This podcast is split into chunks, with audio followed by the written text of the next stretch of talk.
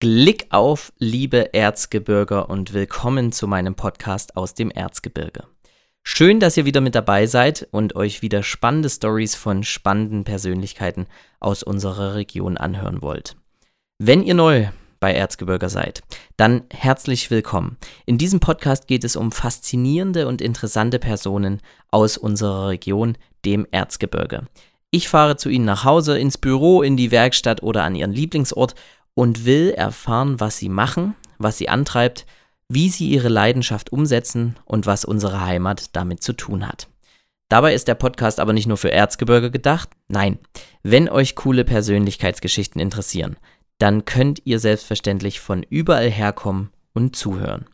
Dennoch will ich euch vermitteln, wie meine Gäste unsere Region durch sich und ihre Taten prägen, wie sie Dinge anpacken und verändern und natürlich unseren Landstrich hinaus in die Welt tragen.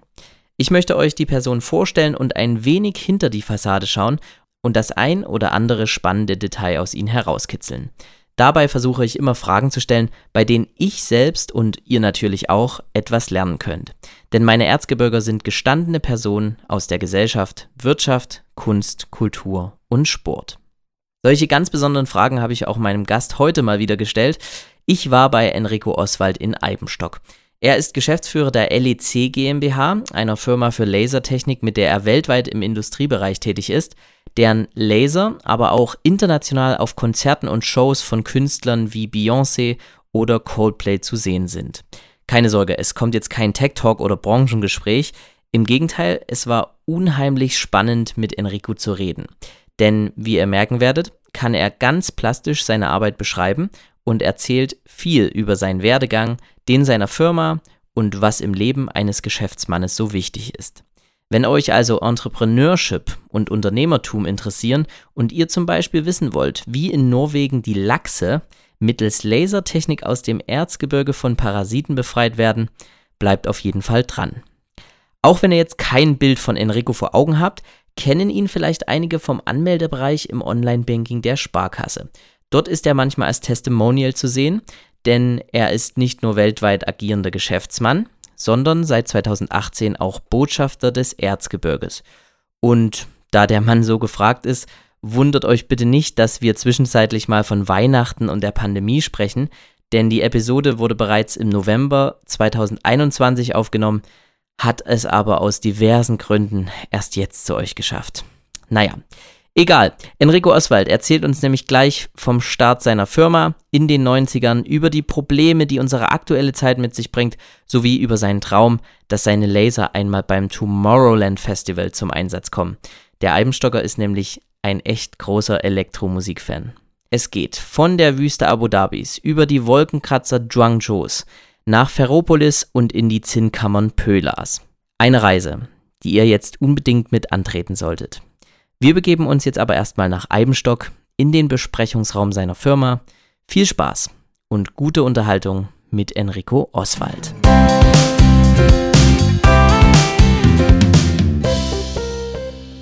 Schön, dass ich da sein darf. Ja, genau. Enrico Oswald, Geschäftsführer von der LEC GmbH oder LEC GmbH? LEC, ne? LEC. Laser Electronic Components, ne? ist ausgedruckt, äh, ausgeschrieben und aber ja, die meisten kennen uns von der Laser Event Company, so begann das Ganze mal als Einzelfirma.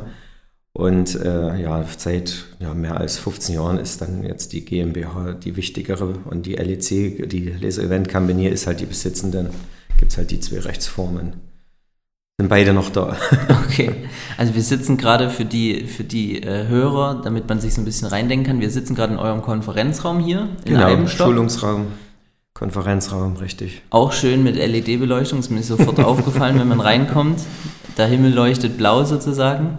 Genau. Und ein wunderschöner, ich denke mal, das ist ein Eichentisch. Genau, das ist eine alte Hast du gerade ganz stolz erzählt schon, ja, der sich da. immer mal verformt. Hm, aber dafür lebt er noch ein Stück weit. Dafür lebt er noch ein Stück weit, genau. Also das ist immer so ein bisschen, um zu beschreiben. Ähm, unser Treffen war ein bisschen, ich sage jetzt mal, also ich war schon lange dran, dich mal zu interviewen. Ich hatte wieder vom Regionalmanagement den Hinweis bekommen, geh mal nach Eibenstock, da ist jemand ganz Interessantes, der weltweit äh, tätig ist, unterwegs ist, mal wieder ein Erzgebirger, der so unsere Region hinausträgt. Ähm, war aber ein bisschen schwierig, an dich ranzukommen und auch äh, dich mal vors Mikrofon zu bekommen. Also Wir haben auch letzte Woche nochmal den Termin absagen müssen. Jetzt kam es zustande. Genau. Aber es ist, du, du hast du hast viel zu tun, sage ich jetzt mal. Ja, es sind halt wirklich viele Termine, dadurch, dass verschiedene Geschäftsbereiche ja auf mich immer einprasseln, sage ich mal. Und äh, die Termine sind schon arg rar und darum habe ich mich jetzt auch gefreut, dass ich mir mal die Stunde jetzt nehme und wir einfach mal durch die ganzen Dinge gehen können, die die wir so machen. Das wissen halt viele nicht. Ne? Viele kennen uns nur von der Show, aber wir haben viele, viele andere schöne Facetten noch. Deswegen können wir auch noch ganz gut die wilde Zeit überleben. Okay. Ähm, wir reden da gleich nochmal drüber, was ihr genau macht. Also jetzt erstmal grundsätzlich, um, du hast gerade schon gesagt, ihr, ihr macht äh, viele bunte Sachen, fasse ich es jetzt mal so zusammen. Also äh, man kennt euch vom, vom Showbereich.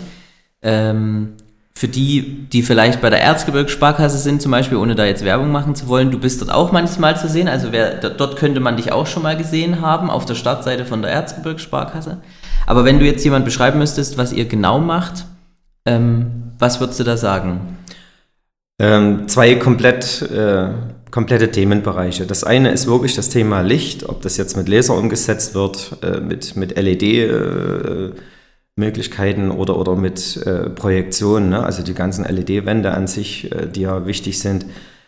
Die bunten Facetten ist klar, Architekturbeleuchtung ist ein großes Thema für uns, äh, wo direkt äh, Festeinbauten von uns realisiert werden. Also wir haben dieses Jahr wunderschöne Gärten illuminiert, zum Beispiel im privaten Bereich, aber auch im öffentlichen Bereich oder der Hauptbahnhof in Dresden leuchtet jetzt mit einem tollen mhm. Architekturlicht und äh, jetzt sind wir gerade über Halle, der soll noch bis ähm, zum ersten Advent leuchten, zumindest ein Teilbereich.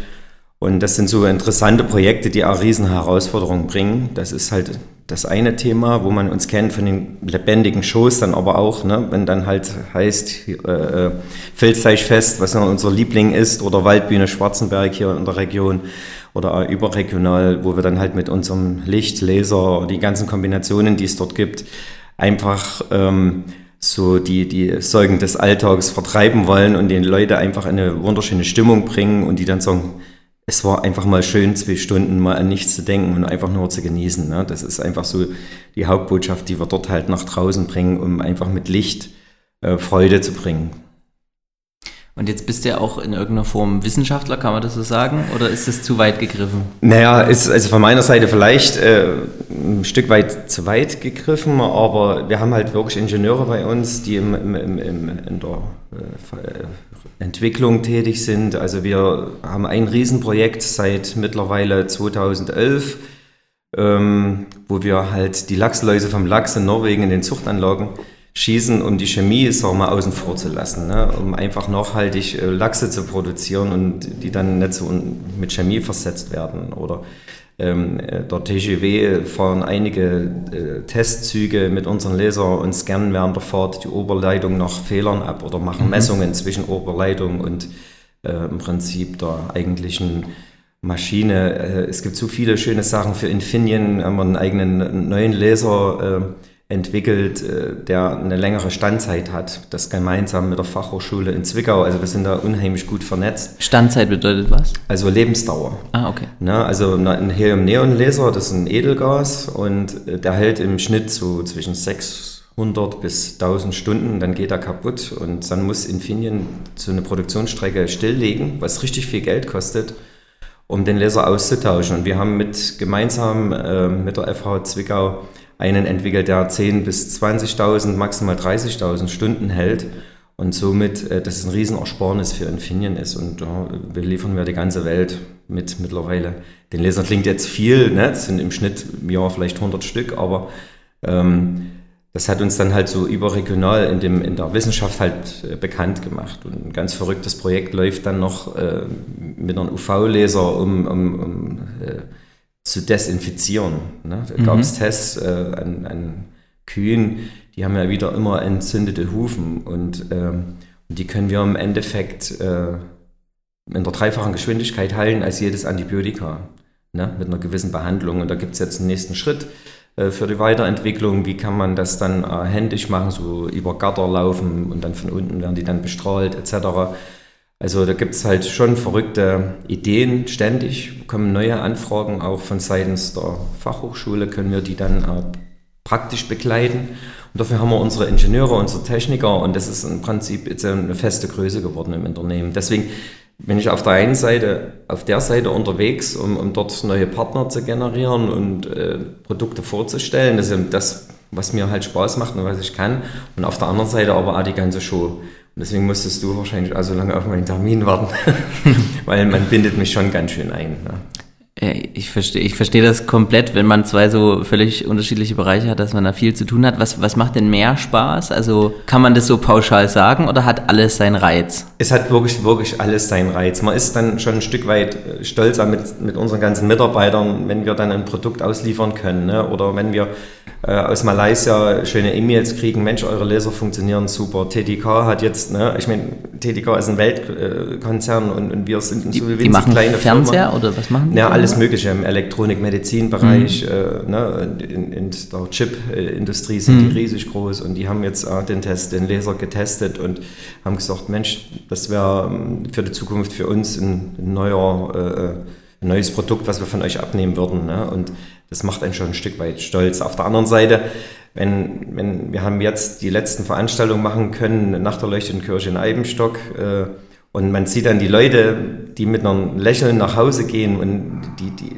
die so zufrieden dann wenigstens mal für die paar Stunden waren, ist, ist es natürlich auch emotional immer wieder sehr berührend, wo man sagt, man macht einfach alles richtig, man gibt den Leuten auch mal was Schönes mit. Also es ist so 50-50, mhm. wo man sagen kann, ähm, es machen beide Bereiche wirklich Spaß, und aber beide fordern einen natürlich. Und bei mir läuft halt alles zusammen.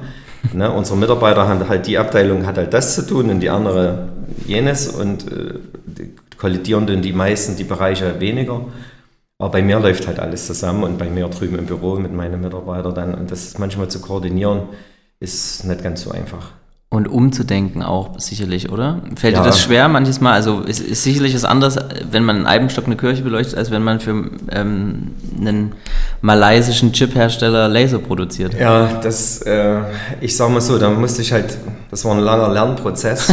man muss dann auch auf seine Mitarbeiter vertrauen ne? und den auch dann laufen lassen. Ne?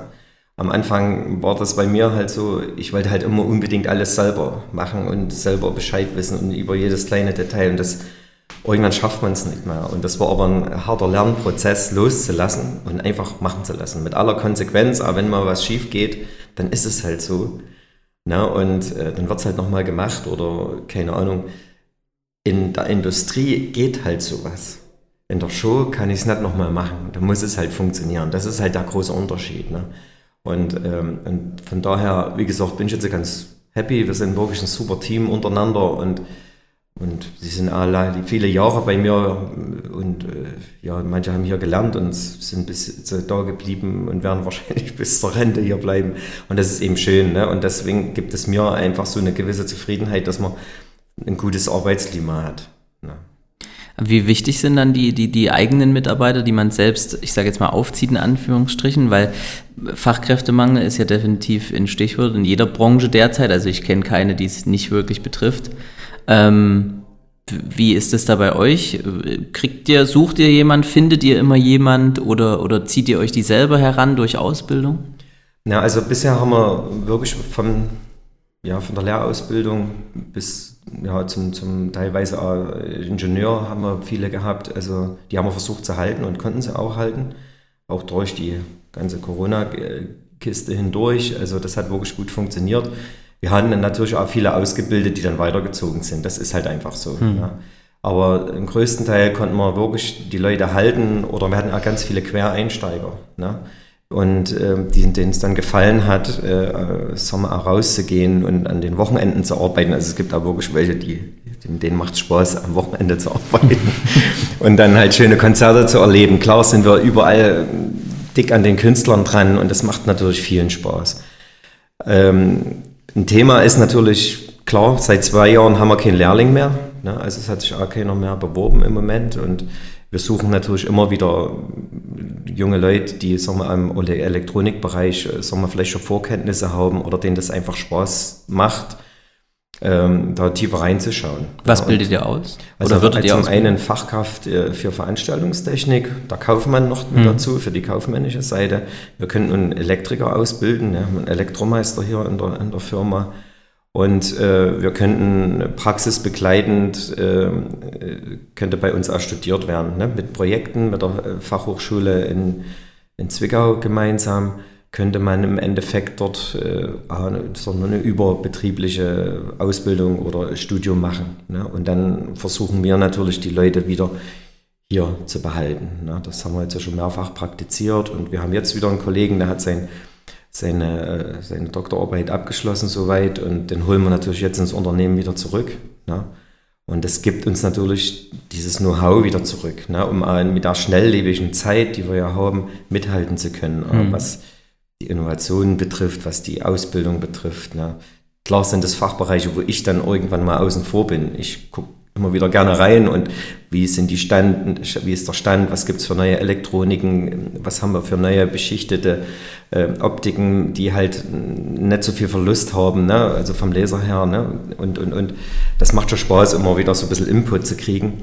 Aber es ist auch immer interessant, welche Fachbereiche es alles gibt. Ne? Und dann neue Fachbereiche, was für Laser. Keiner hätte dran gedacht, äh, dass wir jetzt schon zwei Jahre an, an QFOs forschen, wo wir mit UV-Laser, mit Laserlicht im Endeffekt irgendwas heilen können. Ne? Hm. Das ist einfach so verrückt, was passiert. Ist das das erste, also gibt es das schon mal auf der Welt oder wäre das das erste sozusagen Desinfektionsstation mit, mit UV-Licht für Kühe? Nee, es gibt verschiedene, aber hm. das mit, mit, mit, den, sagen wir, mit den Kühen, das ist jetzt so ein bisschen ein Stück weit neu. Hm. Na. Okay.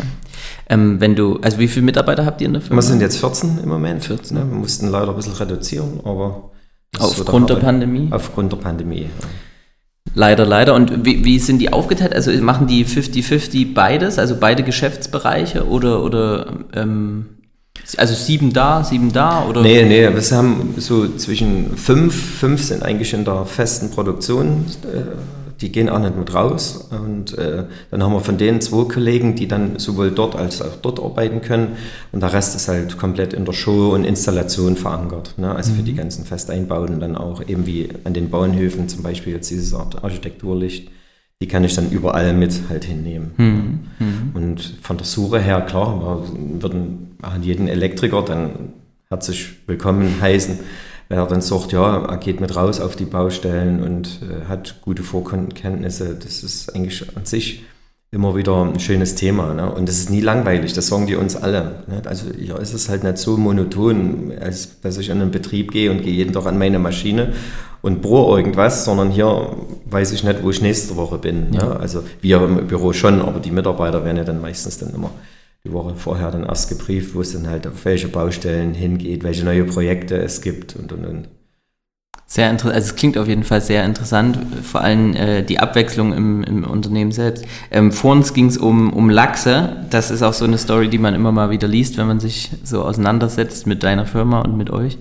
Ähm, wie funktioniert denn das genau? Also wenn man das jetzt mal einem Laien erklären muss, in Lachs hat Parasiten, Genau. Das ist wie jedes Tier, hat das irgendwas, Richtig. was sich an den Rand setzt, gehe ich mal davon aus. Mhm.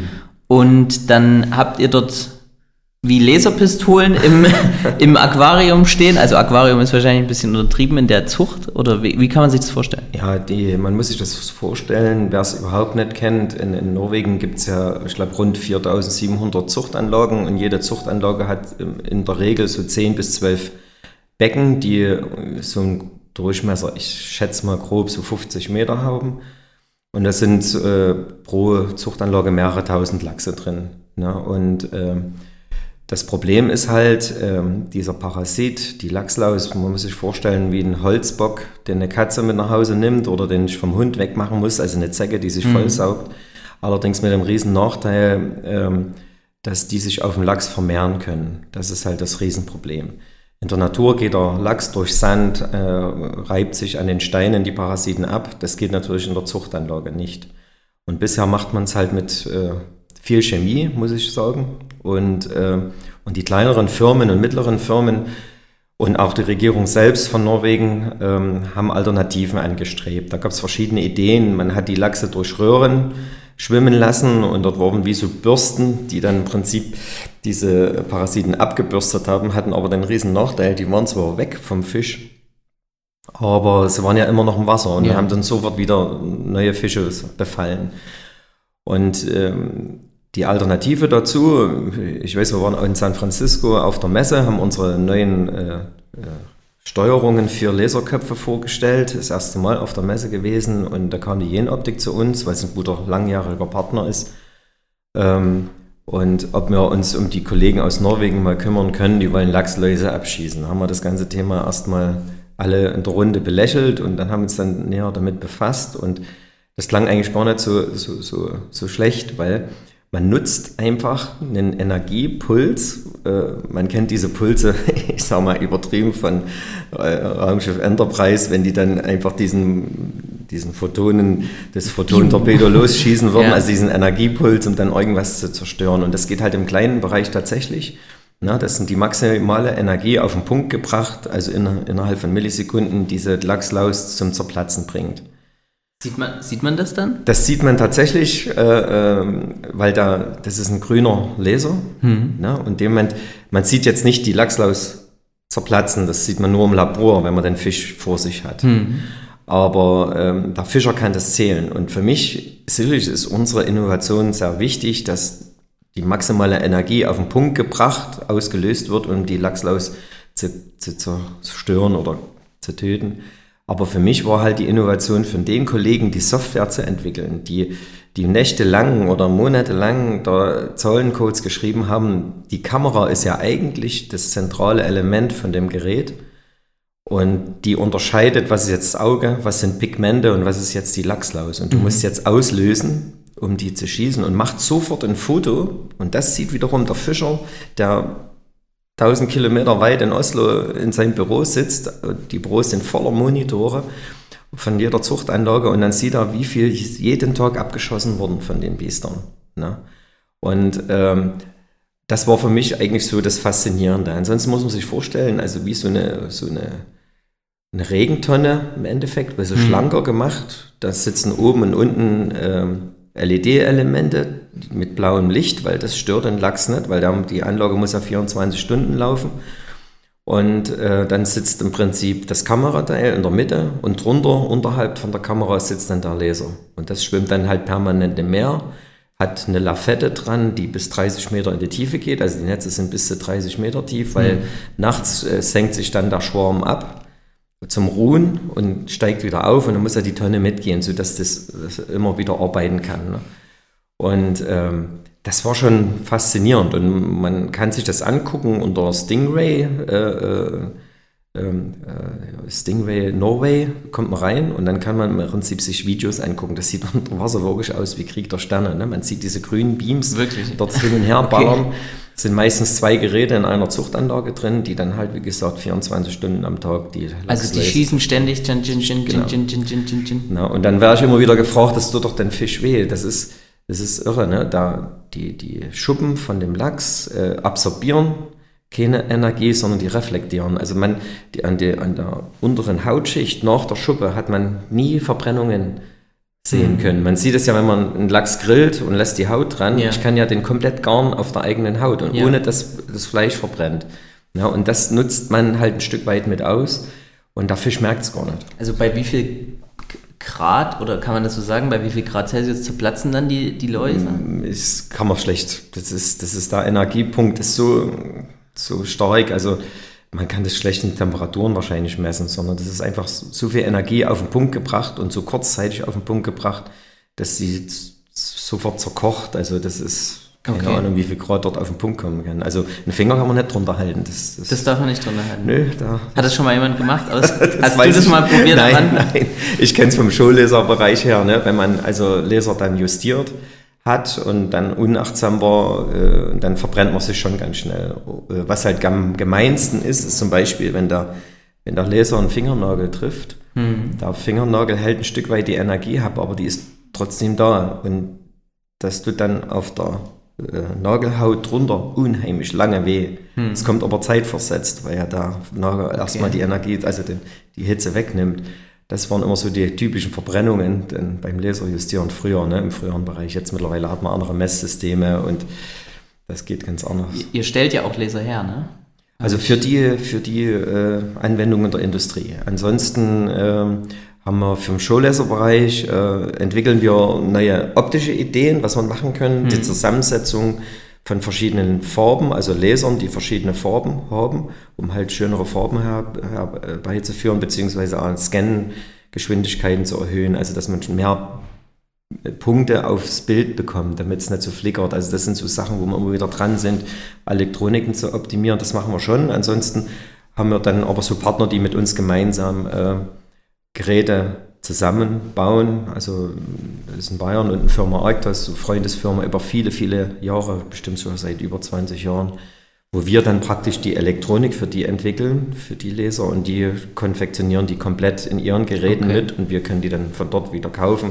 Jetzt haben wir einen ganz neuen Laser gerade in der Entwicklung drin für den Showbereich, weil wir noch mal ein Stück weit mehr mit Farben spielen wollen die Effektivität wollen wir halt erhöhen. Die Geräte werden doch mal ein Stück weit kleiner und äh, handlicher. Und was halt wichtig ist, äh, dass wir, wir entwickeln da gerade zehn neue Projektoren und dass man von einem Batch sagen wir dazu. Das, das sind die ganzen Farben alle gleich. Im Endeffekt äh, ähm, und man hat dann keine Farbunterschiede, dann wäre vor allem für Fernsehproduktionen ist das wichtig. Ne? Mhm. Dass wenn man zum Beispiel ein Weißlicht macht, dann sind die alle gleich weiß und der eine etwas dunkler, der andere etwas heller, und, äh, sondern die sind halt sauber alle gleich. Und das wollen die halt gerne haben in den Fernsehstudios und das ist halt mega wichtig. Und da wird es was Neues geben. Mal gucken, ob wir bis äh, der Prototyp soll im März fertig werden und werden wir auf Herz, auf Nieren testen. Jene Optik hat was Neues entwickelt, das wollen wir gerne als Laserquelle noch mit äh, integrieren. Da bin ich schon ganz gespannt drauf und freue mich auch darauf, auf diese Geschichte. Und wenn das dann funktioniert, werden dann noch weitere Folgen und hoffen, dass wir sie dann zum Filzteichfest alle mal ausprobieren können nächstes Jahr. Okay. Ähm, ist interessant, so diese, diese, diese Dimension, ein, zum einen Filzteichfest, zum anderen, äh, ich weiß gar nicht, was du noch, Shanghai wart ihr auch schon, also Ach. ihr seid eigentlich, in, seid ihr in Asien viel tätig? Wir waren ja viel in Asien unterwegs, waren äh, allerdings auch ähm, viel in den USA unterwegs, gerade in San Francisco, die Messen haben wir begleitet. Ähm, was halt niemand weiß und äh, die, die großen Shows wie, wie sag mal, Katy Perry, Lady Gaga, ne, haben teilweise äh, Lasergeräte von, wo Elektronik von uns verbaut ist, die mhm. in den USA touren. Ansonsten hat man natürlich viele Highlights, Abu Dhabi, Dubai, Katar, Saudi-Arabien, viele Jahre gewesen. Na, die größten Shows in China gemacht, in Shenzhen oder Guangzhou, na, wo dann, ich weiß nicht, in Changsha war es eine mit äh, Blackbox Fireworks in Kühn, Kühnheide drüben. Mhm. Waren wir dort, da haben wir, glaube ich, die größte Show, die wir hier gemacht haben. Man schätzt, dass anderthalb Millionen Leute zugeschaut haben. Also das ist, China ist immer eine andere Dimension. Ne? Selbst die Opening-Show vom Internationalen Lichtfestival, da haben wir glaub, Platz 6 gemacht damals von den ganzen internationalen Lichtkünstlern. Da waren zum Opening 600.000 Leute. Das, das muss man sich mal, das ist, das ist Und das ist nur, Wahnsinn. das ist nur, also die gucken sich dann eine Lichtshow an. Genau. Mit, und dann ist schon ein bisschen Audio im Hintergrund, also da wird auch mit, mit auditiven Elementen gespielt oder ja, ist es nur Licht? Nee, nee, nee, nee. Das, ist, äh, das sind also verschiedene Shows und, und die, die ganzen Wolkenkratzer, die man dann kennt. Also unsere Laser waren verbaut auf den ganzen, auf dem Bankgebäude mit 300 noch was Meter hoch. Und das nächste war wieder 200 Meter hoch. Dann haben wir äh, eine große Installation an diesem Fernsehtower von Guangzhou, das ist ja der, die, die, diese Wabenkonstruktion, der sich dann mhm. so hochdreht, das ist so mhm. ganz bekannter man, Tower. Ich, ja. Und ähm, ich weiß noch, das war irre. Wir standen alle da und äh, ich komme geflogen und denke, jetzt ist so im Flieger und verbotenerweise. China ist ja da sehr streng, was aus dem Flieger raus zu fotografieren, ist ja alles untersagt. Und dann dachte ich, du zückst du äh, das Handy und jetzt guckst du mal, wenn du um den Tower rumfliegst, müssten ja die Laserproben sein. Ne? Und dann kannst du ja vom Flieger aus mal deine Laser fotografieren. Nichts war, alles war aus. Ich dachte, hm, was ist denn da schon wieder los? Und dann sind wir gelandet, fahr dorthin und dann standen die Jungs alle da und Herr der Zoll hat die Geräte noch nicht freigegeben. Und an dem Abend waren aber Proben angedacht. Ne? Und äh, obwohl es ein Regierungsauftrag war, äh, das sind halt Behörden, wie wir sie halt auch kennen. Ne? Die eine Behörde weiß von der anderen nichts und dann irgendwann kam das Material und dann haben die eigentlich uns schon abgeschrieben, dass wir überhaupt an, dem, an der Probe mit teilnehmen können. Und dann habe ich gesagt, okay, wir probieren es. Die Jungs, ja, die waren ja motiviert, die waren ja schon zwei Tage da, konnten halt nichts machen, also waren sie dementsprechend ausgeruht. Und haben wir innerhalb von zwei Stunden, zwei Stunden die Projektoren installiert. Der letzte, der höchste war bei, weiß gar nicht, bei 480 Meter war, glaube ich, knapp, knapp, knapp so, also fast an der Spitze an der Antenne. Und dann hatten wir nur eine Chance gehabt. Wir wussten, dass eine Firma aus England das ganze Netzwerk installiert hat. Und da gab es auf den verschiedenen Etagen gab's Netzwerkzugänge. Und äh, weil Kabel zu verlegen jetzt untereinander zu den Lasern war unmöglich, also in der kurzen Zeit. Ja, und es hat tatsächlich funktioniert. Wir haben die ganzen Laser, sagen wir, roundabout, äh, ja, fast 1000 Meter Strecke untereinander, ne, hoch, runter, runter und über, mhm. äh, haben wir verbinden können, haben ein Netzwerk gehabt und und die Proben gingen los und die Laser liefen. Und das stand dann in jeder Zeitung in China. Und dann war das auf dem Titelbild, dass die Laser funktioniert haben, dass keiner damit gerechnet hat. Und also da haben wir uns relativ viel Respekt äh, erkauft oder erarbeitet. Ne? Also das war, das ging durch die Medien in das ist China. Dann wieder die deutsche Effizienz ja, wahrscheinlich. Ne? Das so. war irre. Ne? Und das Witzige war noch, die haben, ich weiß nicht, wie viele hundert Scheinwerfer dort in dem äh, LED-Scheinwerfer äh, in dem Tower verbaut sind. Die ganze Anlage ist zu den Proben ausgefallen. Der Tower war dunkel. Und das Einzige, was funktioniert haben, waren die Laser. Das, das war total irre. Ne? Und das war schon, das vergessen die auch nicht. Und da hast du dann auch gute Bilder gemacht. Dann hast du deine Bilder gekriegt. Dann haben wir, meine, haben wir unsere Bilder gekriegt, genau. Sehr schön, sehr schön. ähm, ja, also Reisen, man hört schon gerade, du man, also bist du jetzt auch noch aufgrund der Pandemie viel unterwegs gewesen oder ja. fährst, du, fährst du in die Städte dann hin, wo was, wo was gemacht werden muss oder guckst, also brauchst du das nicht mehr? Guckst du dir das dann einfach ja, mal doch, im Internet mein, an? Also was bei, bei den Aufträgen ist, ist halt der, der persönliche Kontakt ist halt unheimlich wichtig, gerade in China oder, oder Sprichst du Chinesisch? Nee. Aber wir haben einen Mitarbeiter, der, der Johannes, der hat hier in Jena im Endeffekt äh, studiert, bei uns ist Praktikum gemacht und lebt seit sieben Jahren jetzt in China, mhm. macht unsere ganzen Qualitätskontrollen in China selber, weil wir importieren ja mhm. LED-Komponenten aus China und er spricht natürlich perfekt Chinesisch und auch verschiedene Slangs, ne? also dieses Mandarin, was man so kennt und Kantonesisch und keine Ahnung. Das ist ein bisschen so sein, sein Hobby und er liebt äh, so mal dieses asiatische Flair, hat viele Jahre in Hongkong äh, gelebt, dort hat man ein Büro und jetzt sind wir umgezogen nach Shenzhen. Das war natürlich durch die Pandemie ziemlich schwierig. Also wenn ich jetzt nach China gehen würde, ist im Moment so, dass ich 50 Tage in Quarantäne müsste. Okay. Und das kann ich natürlich niemand leisten. Ne? Und wir sind froh, dass er da unten lebt, dass er da ja, so happy drüber ist und, und, und äh, hat seine eigene Wohnung und da liebt das, mag das. Das muss man, glaube ich, mögen. Also einfach einen Mitarbeiter darunter zu schicken und du arbeitest jetzt mal dort, das geht nicht. Vielleicht hört er das ja jetzt. Das ist ja, ja, das ist ja ein schöner Gruß ja, aus Johannes, viele Grüße aus dem Erzgebirge nach Shenzhen. War das so ähm, deine bisher beeindruckendste Reise äh, in, in äh, was war es jetzt, Shenzhen, der Tower? Shenzhen, nee, nee, das war Guangzhou. Guangzhou. Guangzhou okay. ne? War das das beeindruckendste oder, oder gibt es noch was, wo du sagst, okay, das war, das war nochmal ein Stück krasser. Ja, sicherlich, wir waren in, in, in, in Seoul gewesen und, und Seoul ist ja so hypermodern, ne? da, da, da, da schlafen wir noch. Das war schon sehr beeindruckend. Allerdings auch ähm, na, ein bisschen deprimierend vielleicht ein Stück weit mit, weil dort ist ja alles überwacht. Da, ist, mhm. da, da, muss ich mich mit Elektronik auskümmern, äh, auskennen, schon wenn ich äh, einchecken will ins Hotel, ne? weil dort alles viel elektronisch abläuft.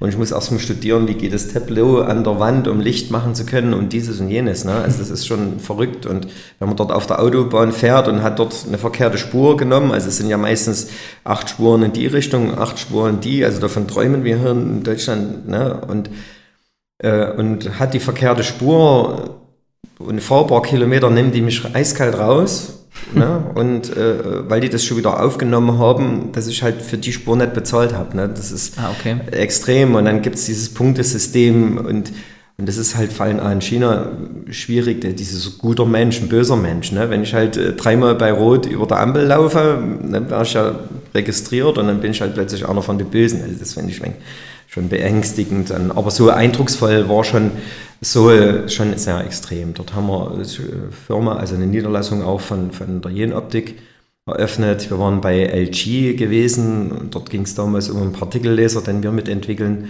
sollten, einmal in diese Labore reinzukommen. Und das war schon sehr beeindruckend. Ja, was da für Know-how dahinter steckt, das ist unglaublich. Also Korea war nochmal so ein, so ein Level. Und natürlich die Olympischen Spiele, ne? unsere Leser waren ja auch mit dabei in Vancouver. Dann haben die Kollegen uns erzählt, äh, ich weiß nicht, die Winterspiele, die Proben liefen alle perfekt. Und die eine Firma aus, äh, äh aus Kanada hat dann im Endeffekt diese Hebezeuge, wo die ganze Bühne aus dem Stadion rausgehoben werden musste. Und dann mhm. hat man die ganze Technik gesehen.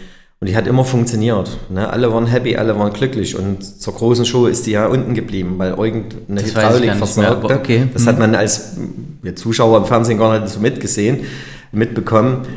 Und ich weiß noch, da, da waren wir schon total frustriert, ne? weil äh, hm, das, wo man monatelang geübt hat, geht dann nicht. Also gut, geht schon, aber es kommt nicht aus der Versenkung mhm. raus. Die Shows danach, das lief halt dann jeden Abend, äh, haben ja dann funktioniert. Ne? Das weiß ich noch, war noch sehr beeindruckend. Und dann hat man nochmal eine schöne Sache, das war äh, bei, bei in der Wüste bei Abu Dhabi gewesen. Und da gab es ein Klassikkonzert mitten in der Wüste. Da wurde alles hingebaut, die Bühne und, und Aggregate und allem drum und dran. Und dann äh, gab es dort ein klassisches Konzert für die ganzen Locals dort vor Ort. Da waren die ganzen Botschafter dort und, und, und. Aber einfach so in so ein Wüstental reinzubauen und das Licht hat dann so die Dünen abgeschnitten. Das waren alles scharfe Kanten, weil der ja. Wind bläht die ja so auf. Mhm. Die wurden ausgeleuchtet.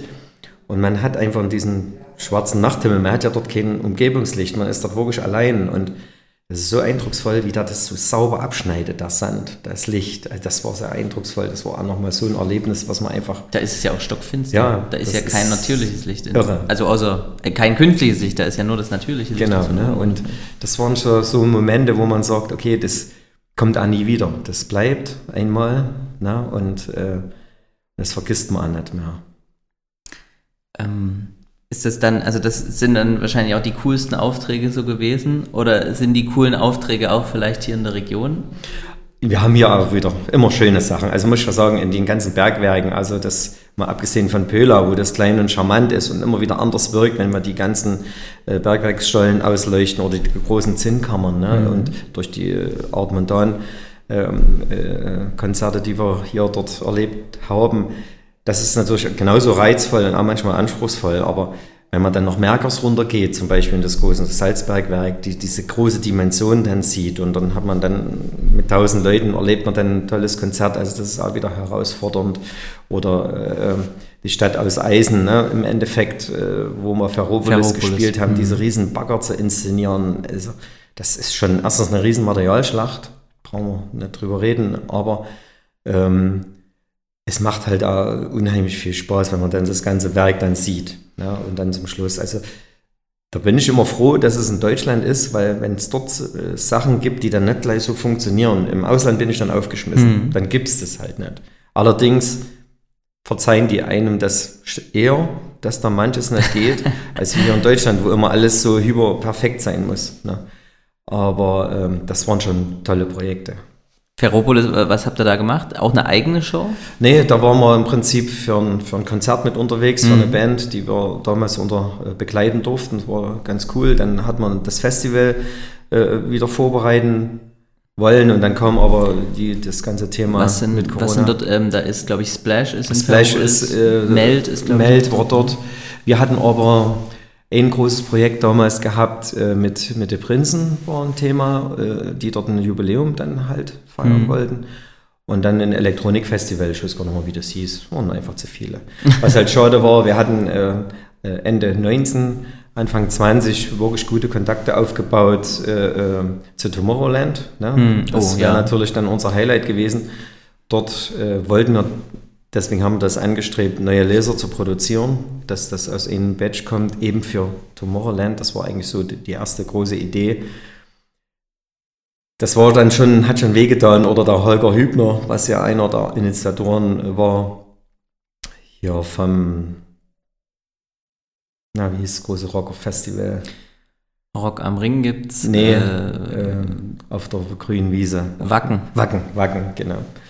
Und da für Knorr hatten wir eine Anfrage, ob wir dort im Endeffekt mit ein paar großen Lesern das dann mit begleiten könnten. Ne? Ich meine, dann, wenn dann äh, Holger Hübner, ich meine, wieso ruft er dann uns an? Ne? Und neugierig, aber wiederum haben wir ihn gemacht. Also das ist wirklich so über unsere Lachsläuse. Der hat einen Bericht gelesen und ein wieder. Freund wieder von ihm sitzt nun in Bayern, der kennt uns, ach, die kenne ich, die das gemacht haben. Den kannst du dann und dann mal anrufen. So kommt mir eigentlich zu Holger Hübner, ne? dass dann so einer anruft. Das ist ja ein Tausendsasser, der ja unheimlich viel äh, dort bewegt ne? in, in, seinem Bereich und hat ja nicht nur Konzerte, Konzerne, äh, Konzerte organisiert, sondern äh, auch viel äh, in der Landwirtschaft Innovationen rausgebracht. Ne? Und war ganz interessant, mal mit ihm sich zu unterhalten. Na, das war ganz witzig.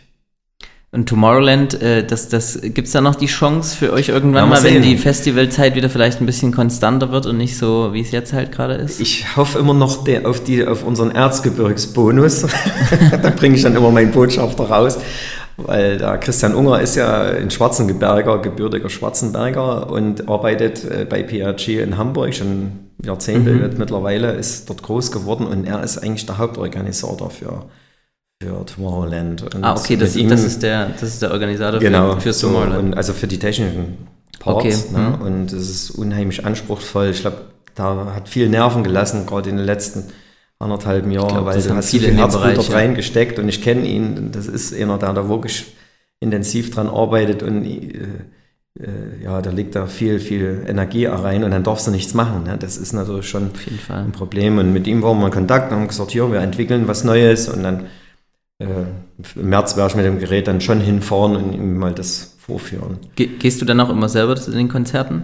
Oder auf welche Musik hörst du privat? Eigentlich durch die Bank eigentlich alles. Also am liebsten, ich wollte mal Werbung machen, Sunshine Live, ne? Also das ist schon cool. Ne? okay. Mehr in die elektronische Seite. Aber klar liebe ich auch meine 80er und auch die 90er, ne? keine Frage. Also querbeet. Also ich habe mich da, ich höre auch gerne mal Klassik. Also wenn es soweit ist, dass ich mal einfach mal Ruhe brauche, dann äh, hole ich mir auch mal Bergin drüber und, und höre mal rauf und runter. Also ist eigentlich spielt auch relativ sehr vielseitig aufgestellt, zum okay. Glück. Aber so Liebling ist schon ein bisschen die elektronische Musik. Okay, cool. Ähm, Jetzt kann man, also was ich mich so, so gefragt habe, du hast ja kein, du hast ja keine Firma übernommen oder so, oder, oder viele haben das ja aus dem Familienbetrieb irgendwie dann größer gemacht, was auch immer. Ähm, sondern du hast es selber eigentlich aufgebaut. Du bist Lasertechniker gelernter? Nein, ich bin gelernter Tischler. Was Ge gelernter anders. Tischler, genau, das stimmt, das habe ich auch gelesen, da ich ja auch so einen äh, Tischlerei-Background ja. in der Familie habe. Aber du hast trotzdem Lasertechnik dann irgendwie weiter ähm, eine, eine, Weiterbildung gemacht? Oder ja, so richtig, genau. Also das war, ja, es war halt so ein verrücktes äh, Thema. Zu DDR-Zeiten im Endeffekt waren wir als DJs ja unterwegs. Mein Vater war ja Musiker und hat im Prinzip, er war ja Tischler und hat ja immer äh, sämtliche elektronischen Parts, also Lichtsteuergeräte damals gebaut und, und, eigene Scheinwerfer. Und das hat mich ja dann auch gereizt und war von Anfang an immer mit dabei. Ne? Wir haben unsere eigenen Lichtanlagen selber gebaut, unsere Lautsprechersysteme selber gebaut. Das Gewissen haben wir uns angeeignet über Fachliteratur oder wie auch immer. Es gab verschiedene Seminare, ja zu DDR-Zeiten selbst schon, ne? so eine Aufbauseminare und ja, und wollte eigentlich Fernsehtechniker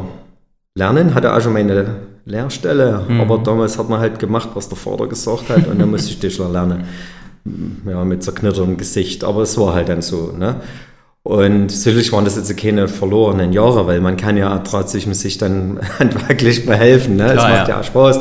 Ich habe ja nach wie vor noch die Werkstatt vom Vater und Ach, hast du noch? die gibt's noch. Ich kann noch hobeln, fräsen, abrichten, Sehr wenn schön. ich mal was brauche, das passt. aber, aber die, die Liebe war schon immer äh, im, im Lichtbereich vor allem, äh, was, was das, die, die, die Show-Elektronik, was es damals halt gab, zu Hause. Und äh, wir hatten zum Glück Nava hier in, in, in Eibenstock. Dort konnte man viele Komponenten erwerben, die halt für die Fahrzeugindustrie nicht mehr tauglich waren. So haben wir dann eigene Scheinwerfersysteme zusammengeschraubt, muss man schon sagen, zu mhm. DDR-Zeiten.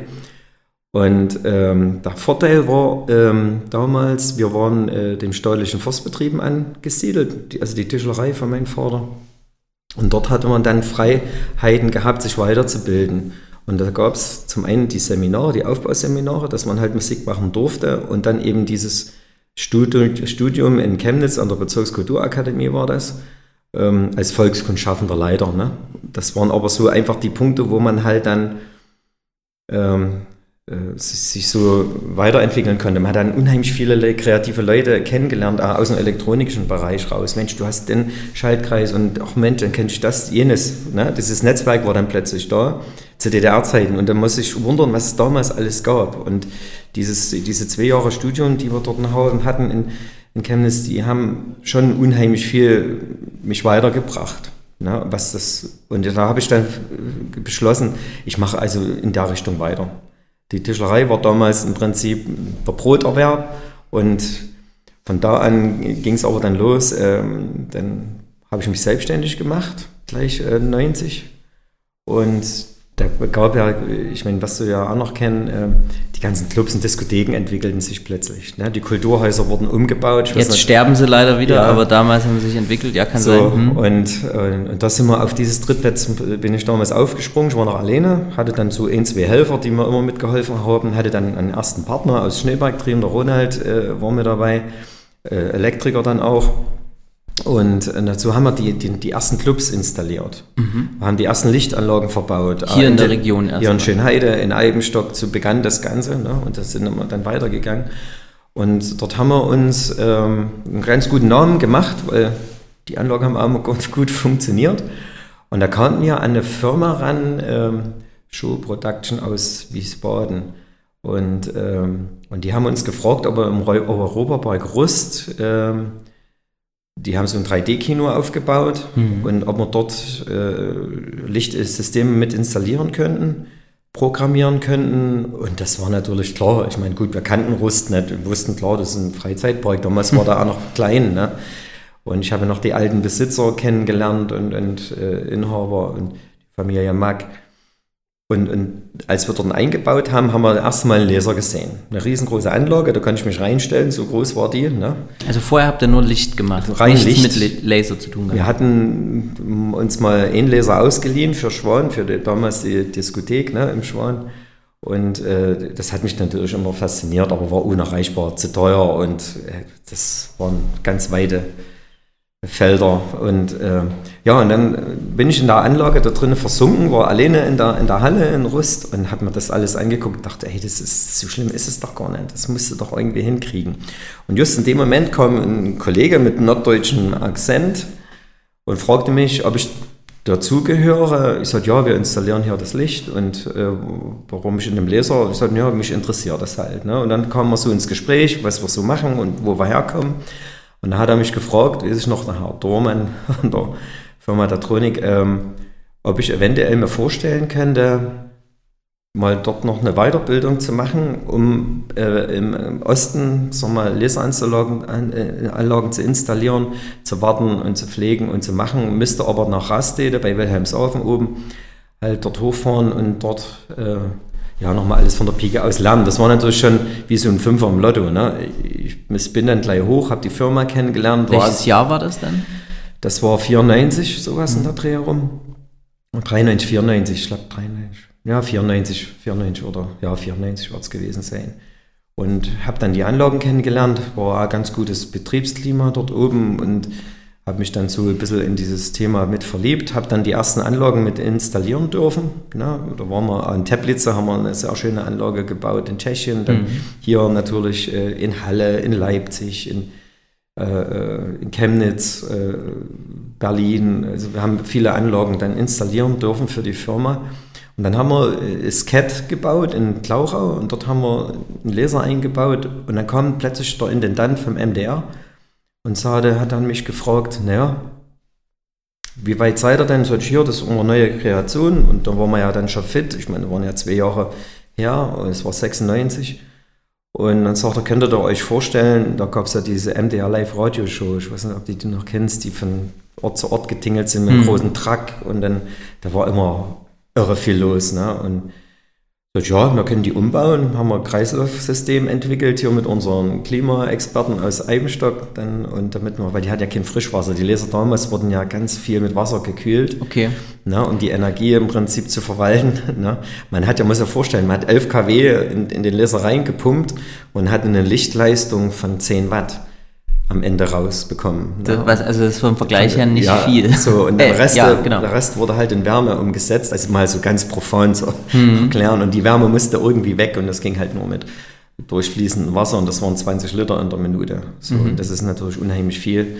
Und da haben wir ein ziemlich großes Kreislaufsystem entwickelt und das hat auch funktioniert. Und so haben wir die äh, NDR Live Radio Show begleitet, halt zwei, drei Jahre lang. Und das war eigentlich der Grundstock auch von der Finanzierung her. Ne? Das war ein sicheres Brot. Man hatte 46 Veranstaltungen im, im Jahr und, und das Geld haben wir dann an die Anlagen investiert. Und so sind wir halt gewachsen ne? für den ganzen Leserbereich. Und aus der Erfahrung raus kamen dann die ersten Anfragen auch von Seiten Statronic. Wir müssen mal schnell nach Tunesien fliegen. Wir haben dort, äh, Tunesien hat so eine, so eine Studien, äh, Studenten, sagen wir mal, oh, ähnlich wie wir die FDJ hatten früher zu mhm. DDR-Zeiten, also so eine Verbände an sich, die aber vom Staat aus äh, reguliert werden. Und, und da gab es Festivals. Und da waren wir mit Sascha hier, damals hieß er noch Surprise. Äh, äh, die, Ach, dem Sänger. Den Sänger, okay. ne, waren wir unten auf Tour und haben dort die große Show gefahren. Das war dann der erste große internationale äh, Auftritt, dort loszufahren mit diesen riesen Laseranlagen. Das weiß ich noch, das war verrückt. Und äh, so wurde dann immer mehr, also man hat immer Learning by Doing gemacht, die ganzen Jahre bis heute. Also es gibt nichts, was man eigentlich schon weiß. Also man lernt immer wieder neue Sachen dazu, entweder durch selber ausprobieren, ne, durch Entwicklung, was wir hier auch machen, oder es kommt eine ganz neue Komponente dazu und dann denkst du, Mensch, wenn ich die jetzt einsetze, dann kriege ich ja die in die Leistung raus oder das Farbspektrum und kann wieder was ganz Neues machen. Also so, das spielt halt auch eine, dieses Selbststudium ist halt auch ziemlich extrem geworden und mittlerweile die guten Verbindungen zu den Fachhochschulen, dort bildest du dich automatisch, man ist ja neugierig. Ne? Und äh, gerade das mit dem UV-Laser zu behandeln und so, das, da guckt man natürlich auch ein bisschen mehr in die Materie hinein und guckt dann und sagt, Mensch, das klingt aber gut und das funktioniert, funktioniert ja tatsächlich. Dort ist es eher so, dass man die Sicherheitskomponenten in den Vordergrund stellt, damit niemandem was passiert. Ne? Mhm. Weil das sind ja Laserklassen, da kann man so schnell mal einen Finger abschneiden, ohne dass man es merkt. Würde das so gehen? Also das würde gehen. Okay. Schneller, wie man denkt. Und dann riecht es wie gegrilltes. ich habe es noch nicht probiert, aber ich kann mir es vorstellen. Das ist eigentlich unver unvorstellbar, wie, wie, wie, viel Kraft hinter Licht stecken kann. Ja, ne? genau. genau. Sehr, sehr, sehr interessant. Also, also das war so kurz die Geschichte, ne? wie man halt sich gewisse Sachen halt aneignet immer und, und aus schöne Begebenheiten die zuträglich waren. Ne? Ich meine, wenn er nicht durch Zufall dort in Rust gewesen wäre, hätte ich die Firma Datronic nie kennengelernt. Ne? Ah, dieses äh, Arbeitsklima. Und die haben sich viel Mühe gegeben, mir viele Sachen, Tricks beizubringen. Ne? Dann waren wir plötzlich, wir waren in Italien immer auf der Messe, haben uns die Laser vorgestellt äh, von Datronic. Ne? Wir wurden dann mit äh, dazugenommen, um, um äh, dort mit zu helfen. Und dann sieht man so die anderen Lasergurus von anderen Firmen. Haben wir dann in Stuttgart haben wir eine Firma kennengelernt und der hat dann praktisch dieses Edelgas wieder befüllt. Das konnte nur er in Deutschland. Ne? Nur er konnte im Endeffekt Firma HB Laserkomponenten hießen die, konnten dann das Gas nachfüllen. Ne? Und dann hat er mich natürlich dort hineingeholt ins Labor. Ich weiß noch, es war abends mal, wir haben dort übernachtet, dann waren wir eine halbe Nacht im Labor und er hat dann mal gezeigt, die Röhren waren ja sehr lang und der Strahl musste ja hin und her reflektiert werden im Resonator, dass am Ende der Strahl rauskommt. Mhm. Also da wurde immer mehr Energie draufgegeben und dann und das ist manchmal, da hat sich deostiert.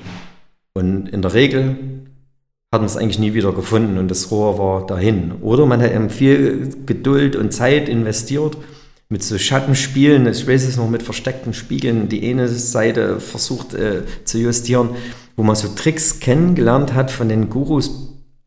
Sicherlich hat es zwei, drei Stunden gedauert und musste, durfte man halt die Geduld nicht verlieren, bis der Strahl wieder kam. Und das war dann, wenn es mal hinten dann an der Wand kurz geblitzt hat, hat man, das war dann, wow, jetzt hat man ne? Wenn man einmal noch nur den Blitz hatte, dann hat man dann immer hin und her justieren können, dann hat man dann den, den Strahl wieder gefunden. Das waren immer so eine Sachen, wo man halt in dem Netzwerk, den es damals gab, die haben einen natürlich auch viel Wissen vermittelt, was heute nicht mehr so einfach ist. Jeder behält so sein Wissen für sich, um seiner Karriere im Prinzip das Bestmögliche zu geben und ja nichts zu verraten, aber das war damals noch ein bisschen anders. Die haben einen schon anders da unterstützt, die, die Experten und da habe ich unheimlich viel gelernt. Ne? Gerade wenn man dann in der Wüste steckt oder irgendwo, ähm, wo einem niemand hilft und, und äh, dann ist der Laser weg und dann konnte man trotzdem den Kunden sagen, ich kriege das hin, gebt noch bloß ein bisschen Zeit. Na, und das war schon sehr wichtig und das, das nimmt dann nie, niemand mehr, das Wissen. Also bist du, würdest du sagen, auf Neudeutsch bist ein Self-Made-Man, alles selbst hingekriegt? Ja, und natürlich mit meinen Leuten. Ne, mit den Leuten. Also das alleine hätte ich es nicht so hingekriegt. Sicherlich habe ich es aufgebaut und auch weiter vorangetrieben, ist das richtig. Aber natürlich auch dann aufgebaut auf die Mitarbeiter, ne? mhm. die, die ja mit ihrem Wissen wiederum das Ganze bereichert haben. Ne? Gerade unser Cheftechniker, der Kai Hagenu, ist ja jetzt auch schon ein Urgestein bei uns, ne? da immer wieder neue Ideen mitbringt und Sicherlich fetzt man sich dann einmal, weil man manches äh, nicht so entspricht, wie man es sich vorgestellt hat. Aber man muss dann auch mal sagen, oh, man hat recht gehabt, es funktioniert so, geht los. Ist wichtig, dass man sich auch mal streiten kann? Ja, auf alle Fälle. Muss man auch. Man muss sich bloß aber fair angucken können und darüber reden können und nicht im Streit äh, sagen wir, auseinandergehen und dass dann jeder gefrustet ist. Ne? Also das ist nicht, aber es muss auch mal was laut diskutiert werden. Ist so. Es geht auch mal was schief und dann muss man es halt wieder in Ordnung bringen. Ne? Und äh, ja, ist manchmal ein Lernprozess, aber es funktioniert. Das hast du jetzt schon öfter gesagt. Du lernst, also man lernt auch als, äh, ich weiß jetzt nicht, wie alt du genau bist, aber das ist auch nicht so wichtig, aber man lernt auch noch als, ähm, sagen wir mal, routinierter Geschäftsmann dazu. Ja, auf jeden Fall immer. Also und wer das sagt, ähm, da ist keiner. Also ich kenne keinen Geschäftsmann, der zu mir sagt, ich weiß jetzt alles und man muss niemand mehr was beibringen. Natürlich gibt es auch solche Experten, aber die meisten sagen alle, man liest ja einmal neue Sachen und schon hat man neuen Input oder man ist äh, in einer anderen Firma einfach mal so zu Gast, und, zu Gast und wird dann einfach mit was Neuem konfrontiert und überrascht und sagt, wow, das muss ich doch am Adler mal ausprobieren. Ne? Und also man lernt eigentlich immer dazu. Also. Ist, es, ist es aber dann wichtig, auch diesen, diesen neuen Input dann auch umzusetzen zu Hause, weil man kommt dann wieder in die Firma und dann ist halt die tägliche Routine wieder da und man muss sich schon ein bisschen quälen, dann vielleicht die, die neuen Dinge auch dann doch mal anzupacken, oder? Äh, weißt du, wie ich das jetzt meine? Ja, man unterscheidet dann mittlerweile, man unterscheidet äh, neue Ideen, die, die sich sagen wir, umsetzen lassen, sodass sie am Ende was bringen, ne? eben für ein neues Produkt oder wie auch immer. Dann treibt man das automatisch voran. Mhm. Manche Dinge sind einfach bloß mal, äh, sagen wir, ja, Illusionen, ne? die, mhm. die man einfach mal gesehen hat, ausprobiert, aber eigentlich Aufwand Nutzen ist dann am Ende zu gering und sagt, na gut, dann packen wir es wieder in die Schublade und, und gut ist. Wir hatten äh, ich weiß noch, wir hatten mal für die, für die Polizei einen forensischen im Bereich haben wir mal einen Laser entwickelt, wo man Farben so durchstimmen kann. Den haben wir ja dann wirklich vorgeführt, hat auch funktioniert. Ähm, war aber dann zu kompliziert schon wieder, alleine von der Sicherheit. Mittlerweile gibt es dafür andere Hersteller, die dann eben für die Forensik dann schon einiges wieder ähm, uns schon wieder überholt hat. Ne? Also es gibt Sachen, die wir wirklich gebaut haben und die landen dann in der Schublade oder versenken in der Schublade und fasst man nie wieder an. Aber manche Sachen funktionieren auch tatsächlich ne? und, und äh, die wir dann einfach nutzen können. Und so war es halt damit unserer Elektronik. Ne? Die wird immer kompakter, immer kleiner, immer, immer leistungsstärker und äh, somit bekommt man neue Kunden mit größeren Lasern zum Beispiel ja, um dann halt, wie du mir erzählt hast, zum Gravieren, dann, wo man jede, jedes Material, was man graviert, hat eine andere Eigenschaft, dann sprach eigentlich der andere Laser dazu. Und wir können sie halt dann noch optimieren, ne?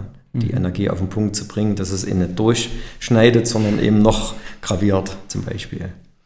Ähm, hat, man, hat man noch Zukunftsängste als gestandener Geschäftsmann? Hm, ja, ich meine, die ganze Situation im Moment hat uns schon ganz schön durcheinandergewirbelt. Ähm, man sucht sich natürlich dann neue Geschäftsbereiche. Bisher haben wir immer wieder welche gefunden. Also eigentlich Zukunftsängste habe ich noch nie gehabt. Wieder ein relativ optimistischer Mensch, weil man immer wieder nach links und rechts guckt. Ne? Ich kenne sicherlich viele Kollegen aus unserer Showbranche raus, die sich dann trotzdem in die Ecke gesetzt haben, die Fördermittel abgefasst, aber nichts gemacht haben. Ich meine, da muss ich halt äh, wenn ich habe, die sind alles Elektrofachkräfte, dann gehe ich halt mal installieren und du irgendwo ein Haus mit installieren. Hauptsache, ich mache erst mal was. Am Ende entsteht ja auch was, wo ich mich wieder drüber freue. Ne? Aber da gibt es halt die unterschiedlichsten Meinungen darüber. Also ich sehe da eher positiv. Und wenn eine Tür zugeht, geht die andere wieder auf, kommen neue Ideen. Äh, also ich bin da eigentlich, ja, gucke eher optimistisch dann in die Zukunft. Mit allen Schwierigkeiten, die auf einen zukommen gesund müssen wir bleiben. Das ist das Wichtigste. Das ist das Wichtigste. Ähm, wir, kommen, wir kommen ganz langsam zum Schluss. Äh, du bist jetzt ja auch Botschafter fürs Erzgebirge.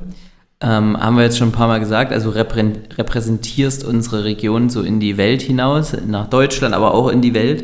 Ähm, was macht das Erzgebirge für dich so besonders? Ich ähm, greife mal vorweg, ich denke mal, dein, dein Job, kannst ja gerne mich korrigieren, aber der würde wahrscheinlich überall auf der Welt funktionieren, so habe ich das jetzt zumindest rausgehört. Also die Firma könnte überall existieren, würde ich jetzt mal so sagen. Mhm. Ja, es ist ja so. oder nein? Ja, ja ich habe immer zu meinen Partnern gesagt, äh, und ich kenne viele andere Partner, die ah, irgendwo in der Pampa äh, arbeiten und wohnen, weil wir fahren ja zum Kunden hin. Mhm. Und im Gegenteil, alle unsere Jahr, langjährigen Partner, die uns kennen, die schon mal hier waren, ob das jetzt die Norweger waren oder selbst die Kollegen äh, aus Abu Dhabi, Dubai damals oder unsere Kollegen aus China, wenn die immer wieder herkommen, die sind immer fasziniert, wo wir wohnen, wie wir wohnen. Ne, wir haben so eine traumhaft schöne Gegend, die, die wir, denke ich, mit aller Kraft äh, erhalten müssen. Ähm, das, das hat nicht gleich jeder. Und, und äh, das ist eben diese Verbundenheit dazu. Und da machen wir auch immer generell Werbung, auch wenn ich in China war und bisher konnte ich sie immer herlocken. Ich habe alle Chefs schon da gehabt von den großen Firmen. Äh, die waren hier in der Firma, haben sich unter den Deich angeguckt, mit denen waren wir mit den Schlitten fahren über den Kamm Wirklich? nach Schwarzenberg, äh, äh, äh, über den Kamm nach, nach Johannstadt und, und nach Karlsfeld raus bei den Gaststätte zur, zur Tollsperre, dann die Riesenschnitzel gegessen, gerade die Chinesen. Ne? Also die, die Gegend einfach mal zu zeigen. Damals, ich weiß noch, die waren tief verschneit, die waren so hin und weg die sind zum Schluss im Schlitten eingeschlafen. Wirklich? Das vergesse ich nie. Ne? Die ganzen Chinesen haben alle gepennt. Dann ich sagte, hey, das gibt's gar nicht. Aber das ist eben das, was mich ausmacht, ne? Unter, unter unsere Heimat. Und wenn ich dann lange unterwegs bin oder und fahre dann über Schneeberg oben rein und sehe dann das Erzgebirge liegen, es gibt da eigentlich nichts Schöneres. Ne? Gerade jetzt in der Weihnachtszeit, wenn wir unsere Schwippingen wieder anmachen dürfen, das gibt ein Stück weit Heimatgefühl und, und ich glaube, deswegen treibt es uns auch wieder zurück immer in unserer Ecke. Und ich kenne auch ganz viele, die sicherlich ähm, weggegangen sind wegen der Arbeit, aber die kommen mittlerweile alle wieder. Die haben da 20 Jahre gearbeitet oder 15 Jahre und sagen, Mensch, eigentlich, ich will wieder nach Hause. Und, und, und das macht es eigentlich hier aus, mit aller, mit allen Kompromissen, die man sicherlich machen müssen hier. Ne? Wir sind nun mal nicht keine Metropole, aber trotzdem wohnen wir, denke ich, ein Stück weit äh, viel schöner als äh, in Berliner, sage ich jetzt einfach mal. Jetzt hast du es gerade schon angesprochen, Weihnachtszeit, die steht auch vor der Tür, wir haben es äh, Ende November, zeichnen wir gerade auf. Ähm, jetzt könnte man ja denken, wenn man hier einen Chef von einer Laserfirma hat, die viel buntes Licht produzieren, Dein Haus sieht aus wie aus so einem amerikanischen Weihnachtsfilm. Ist dem so oder nicht? nee, also die Lichterbögen kommen ans Fenster traditionell, ne? also kein, kein buntes Licht. Also das, nee, das sind wir vielleicht ein bisschen konservativ. Aber ja, alles andere machen wir bunt, aber die Fenster mit den Schwibbögen, kein buntes Licht bitte. Das ist noch ein bisschen Tradition. Und ja, wie, wie entsteht denn überhaupt das bunte Licht? Äh, das sind die unterschiedlichen Gase, ist das richtig? Die der Laser, also die Schutzgase im Laser? Ja gut, das, so ähm, das, waren früher waren das im Prinzip Edelgase zum einen vermischt und bedampfte Spiegel, dann wo mehrere Farbschichten übereinander äh, mhm. gedampft wurden. Mittlerweile macht man es ja mit verschiedenen Dioden, Laserdioden, ne, und mischt die aus Rot, Grün, Blau oder Zwischenfarben dann noch dazu. Ne? Also wir haben äh, die 577 Nanometer ist so ein, ein reines Goldgelb was, wo man natürlich mit von Verbindung. Ist das dann die Wellen? Nee, die Wellenlänge, die Wellenlänge ist, ja, ist ja Hertz, oder? Nee, nee, nee. Wellenlänge ist Nanometer, ne? also 577, 360 äh, und verschiedene, ne? ist dann rot und ähm, 577 ist halt so ein schönes Goldgelb und das, wenn ich das mit Rot mische, kriege ich die ganzen satten, warmen Farben. Mhm. Ne? Also das sind eigentlich im Prinzip äh, reine Laserdioden, die mittlerweile äh, gemischt werden oder über DPSS-Laser, wo dann im Laserkopf verschiedene ähm, äh, Farbelemente eingebaut werden, ne? wo dann im Endeffekt die, wo man Farben mischen kann. Früher hatten wir die Mischgaslaser, war es halt so, ich hatte dann einen weißen Strahl und in dem weißen Strahl habe ich ja alle Farbmöglichkeiten. Die wurden durch einen Kristall gejagt mhm. und dann, je nachdem, welche Spannungen anlagen, äh, filterte dann da der Kristall im Endeffekt die Farben raus, die ich haben wollte und hatte dann dadurch unendlich viel Farben und hatte den Vorteil, denn halt die normalen gesteckten Lasersonnen wir dazu äh, nicht mehr haben. Ich habe halt alle Farben in einem Strahl drin. Wenn ich jetzt, sag mal, aus Rot, Grün, Blau und mein Weißlicht zusammenmische, aus denen ich wieder meine Farben generiere und äh, treffe dann schräg auf die Wand auf, dann sehe ich die Farben nebeneinander liegen. Mhm. Das hat man halt in einem Mischgaslaser früher nicht gehabt, weil dann alle Strahl, alle Farben in einem gebündelten Strahl vorhanden waren und die ich lediglich mit dem Kristall ausgeführt habe. Also ist schon verrückt. Aber ansonsten Weihnachten ist halt traditionell warm-weiß. 2700 Kelvin und dann ist es schön. Okay, also, also das ist interessant. Also du, du, du blickst Licht äh, nicht mehr so wie der normale, äh, der, der Normalo zu Hause an und sagst, okay, ich schraube die Birne rein und dann ist halt Licht, sondern du, du weißt genau, wie viel Lumen deine Lampen zu Hause haben, wie viel Kelvin äh, die, die Lichtwärme ist und ja, man hat äh, gerade an den, an, wenn man, wir arbeiten ja noch viel mit dem Denkmalschutz zusammen, gerade an der Fassade in Dresdner Hauptbahnhof. Ne? Wir können ja dort alle Farben machen. Hm. Aber die Standardbeleuchtung ist halt 4000 Kelvin nach oben. Damit es nicht ausbleicht? Das ist das oder? Kaltweiß. Ne? Dann, dort habe ich die Chance, diese, die, die, dieses Anthrazitgrau, dieses typische Bahngrau mhm. hervorzuheben mit mhm. Licht nochmal. Und nach unten habe ich halt den warmen, schönen Sandstein.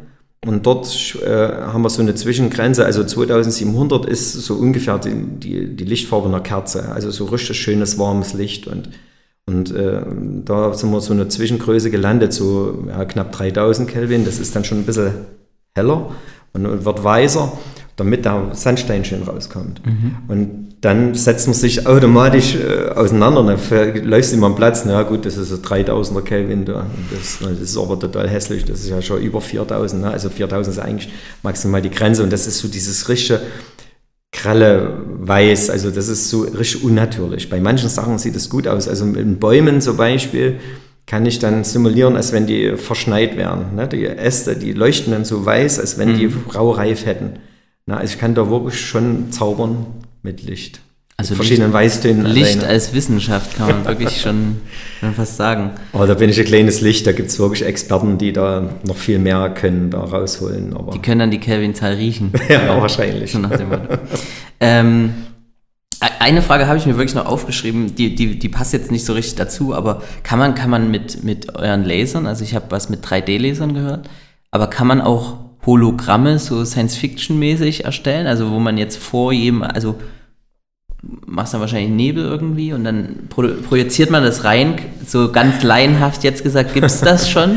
ja, es gibt, es gibt äh, verschiedene äh, äh, Ideen. Also wir haben da mit einer Chemnitzer Firma zusammengearbeitet, die die sagen wir, Holoscheiben produzieren. Also es ist wie ein die haben eine spezielle Beschichtung drin und dann entwickle ich Grafiken, die zwar auf der Scheibe abgebildet werden, aber wo ich so diesen 3D-Effekt sehe. Ne? Also das geht, hebe ich aus der Scheibe raus. Aber mhm. eigentlich ist es In auf die Scheibe, Scheibe projiziert, mhm. aber ich habe so diesen 3D-Effekt an sich.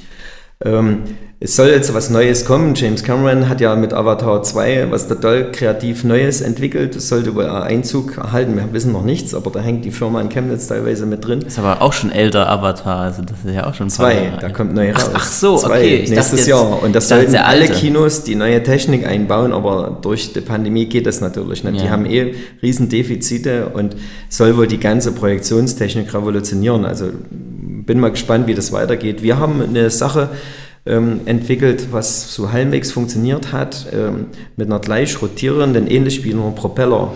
Das habe ich äh, schon mal gesehen, einem, ja. Von einem äh, Flugzeug äh, dort einen Laser installiert, muss man aufpassen, dass dann die Scanner einen nicht wegfliegen. Und, äh, und dann konnte man durch die gleichbleibende Rotation und die Bewegung der Spiegel Schnittpunkte erstellen. Mhm. Und diese hellen Punkte im leichten Nebel, da konnte man geometrische Figuren bauen, die dann wirklich 3D geschwebt sind. Aber extrem aufwendig. Wir hatten, jetzt müsste ich überlegen, war das für Coldplay, ich weiß nicht, für wen das dann damals entwickelt wurde. Das, die, Tournee ging dann äh, in die USA 19. Ich glaube, war das Beyoncé, ich weiß nicht mehr, wer es war, wer es dann genutzt hat. Dort hat man dann die Riesenelemente, und das waren 300 Kilo, die wurden ins Dach verbaut von der Bühne und dann wurden diese Elemente nach unten projiziert. Ne? Und das sah schon, das sah schon cool aus. Ne? Aber dort ist es dann einfach, der Aufwand ist halt zu extrem, sodass es dann auch jedem was bringt. Ne? Also diese Science-Fiction-Sachen, die, die man kennt und äh, das Star Wars oder wie auch immer wer ist, und dann projiziere ich halt das Hologramm. Wir kommen irgendwann dorthin, keine Frage. Ne? Und äh, auf die diverse Holoscheiben geht es ja einwandfrei zu machen. Ne? Ich baue jetzt hier eine Scheibe her auf unserem Tisch, da hinten äh, tue ich dann einen Projektor einlassen und dann äh, sehe ich dann dort meine abgebildeten Elemente und kann mit dem reden. Das geht schon. Ne? Aber alles im kleinen Bereich halt, auch so wie man halt große Sachen. Also, aber es gibt Ideen genügend und sicherlich hat uns, sag mal, der, Anlass dann gefehlt. Ne? Wenn man jetzt einen Auftrag kriegt, für irgendwas Verrücktes zu machen von irgendjemand, Kunde XY und und jetzt arbeitet man dorthin, dann arbeitet man intensiver dorthin, weil man es dann verkaufen kann. Ja, Ansonsten muss man erstmal sich die andere Arbeit vornehmen, mit der man erstmal das, das Geld ist dann verdient. Diese um Illusion, die du gerade gesagt hast. Ne? Aber es gibt Ideen, manche Sachen haben funktioniert, viele Sachen haben nicht funktioniert. Und äh, mal sehen, wo die Reise hingeht. Jetzt, jetzt fällt mir noch was ein und vielleicht nochmal, um einen Mythos aufzuklären, gibt es Laserschwerter? Kann es das geben? Bist nee, du Star Wars-Fan? Ja, schon. Oder so Sci-Fi insgesamt? Ja, generell, ja, schon. Aber ähm, der, der ist, also an sich, das, das Laserschwert an sich wird es nie geben. Weil ich habe ja immer, die Energie endet ja immer an einem Punkt. Und mhm. mit dem Punkt kann ich vieles machen. Aber nie mit der, also, sag mal, Laserschwert. Du würdest die ganze Zeit in der Decke rumschneiden, aber. genau, ich, würde, ich könnte hier, ja genau, schwarze Kringeln oder ich kann ja sofort hier mein Fenster vergoogeln ne, mit dem Punkt. Ja. Aber ich kann nicht jetzt einen Baum durchschneiden. Das geht nicht. Okay. Noch nicht. Dann haben also, wir das. Sei denn, es gibt irgendwas mal. Dann haben wir das jetzt auch mal für alle Fans geklärt, dass es das nicht geben wird. ähm, drei Fragen zum Schluss habe ich noch. Die, dann kommen wir wirklich zum Schluss, ähm, die ich jedem Gast stelle hier im Podcast. Und zwar, du äh, fährst weg, was du ja äh, oft tust, und äh, packst deine Tasche und darfst drei Dinge mitnehmen, die niemals fehlen dürfen.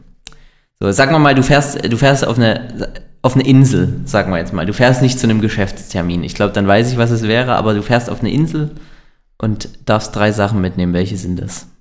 Also ich habe immer äh, Bilder von der Family dabei. Immer. Dann. Analog oder digital? Analog. Richtig. Ausgedruckt. Aus, also ja, mein Kartentäschel. Wenn ich es auspacke, äh, gucke ich meine Mäuse an. Äh, was nicht fehlen darf, ist natürlich eine, ja, es ist halt so eine Kulturtasche. Also ich muss mich also das ohne geht überhaupt nicht.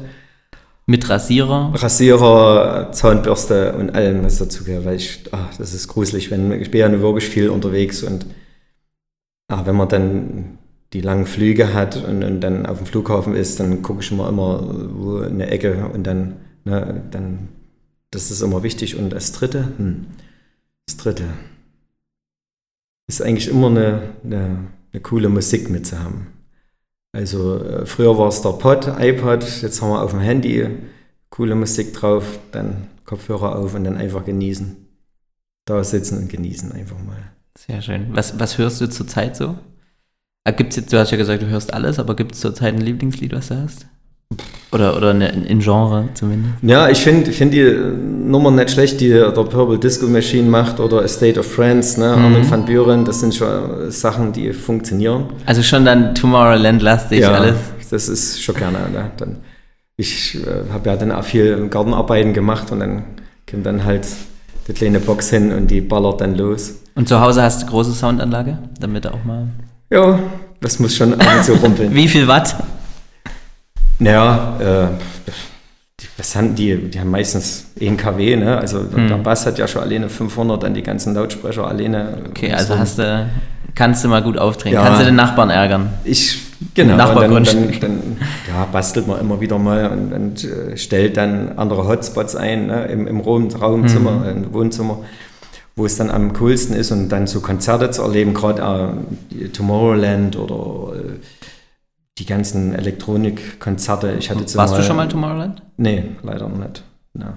Wir hatten jetzt uh, Remember of uh, Avicii wieder mal angeschaut. Das ist schon cool gemacht. Und wenn man dann den Sound dann so hat, hm. es ist man drin. Das hören natürlich alle Nachbarn. Dann ist es halt so. Aber habe ich letztens auch angeschaut. Also sehr, sehr krasse Dokumentation. Gibt es ja gar nicht mehr auf Netflix. Nee, die gab's. Die äh, aber wurde ja aber auf Gründen YouTube. dann, genau. Äh, YouTube äh, ist er noch drin, Gott sei Dank. Und, und deswegen, man hat zwar immer am Anfang gedacht, ach, diese ganzen Streaming-Sender und, und keine Ahnung, aber mittlerweile ist schon gut, dass es die gibt. Es ist immer noch strittig, was hat jetzt der Musikkünstler wirklich davon? Ne? Früher gab's, hat er so sein Geld generiert über Plattenverkäufe. Mit den Streamings ist es schon hart für die Künstler geworden. Also die verdienen bei weitem nicht mehr das Geld. Aber guck dir Ed Sheeran an, der verdient 50.000 am Tag, also durch seine vielen Tantieme weltweit gesehen. Also Ja. man kann es trotzdem schaffen, wenn man gut ist. Und verrückt. Ähm, äh, die vorletzte Frage, was ist denn dein Lieblingsplatz hier in deiner Heimat?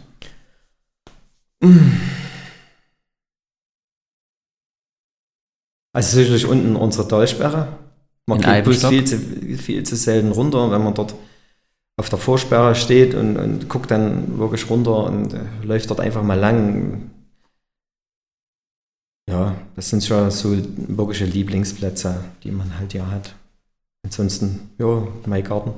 Der Garten? In speziellen Orten gibt es, ich hatte letztens äh, eine Hollywood-Schaukel im Garten direkt, das, das war dann der Lieblingsplatz. Hast du da auch sowas oder einfach der Garten im Allgemeinen?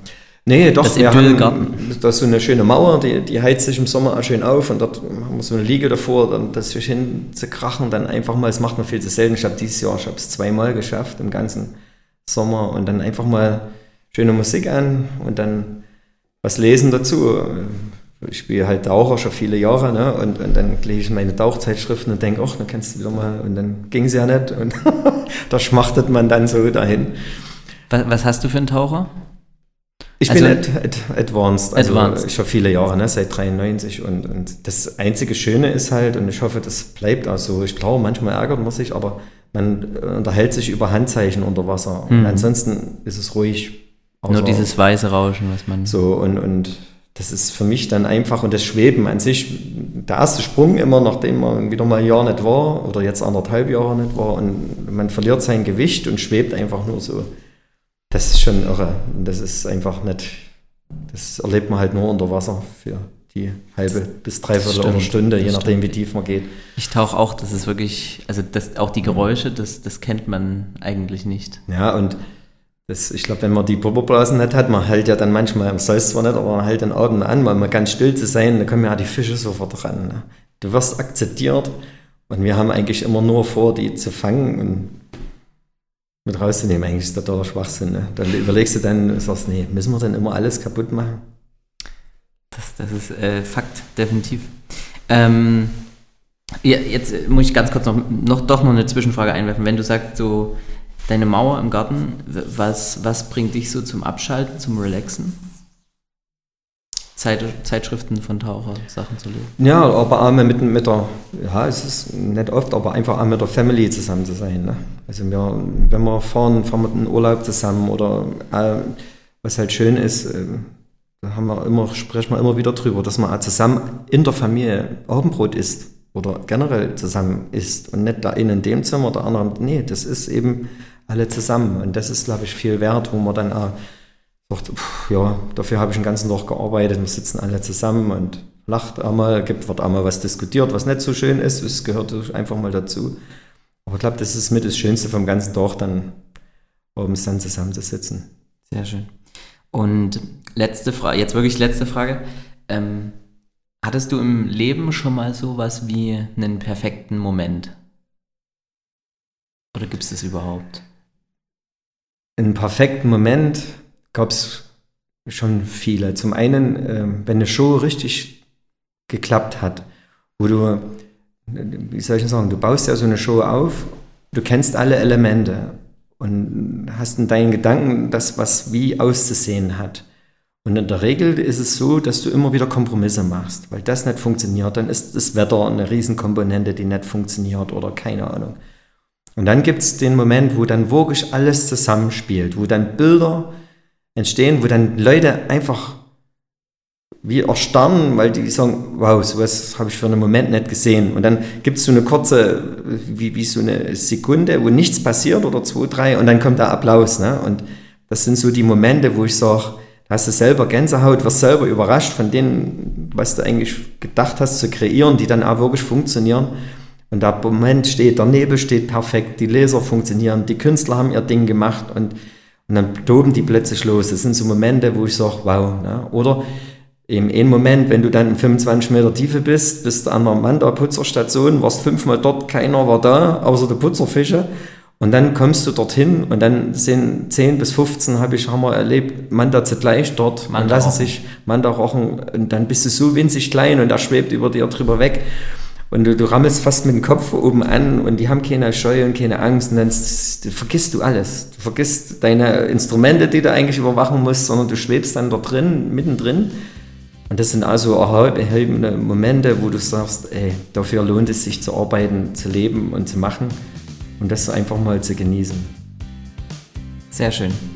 Vielen Dank, Enrico Oswald, für das nette und lange Gespräch, für ja. den Einblick in deine Firma. Danke, danke auch, dass du da warst. War doch Gerne. länger als geplant. Ja, aber äh, es waren Dinge, die gesagt werden mussten und deswegen vielen Dank nochmal an dich und alles ja, Gute genau. weiter. Bleibt gesund und guter Laune in euren Familien und habt viel Spaß miteinander. Wir sehen uns auf einer unserer schönen Konzerte hoffentlich bald wieder. Genau. Bis dahin. Tschüssi.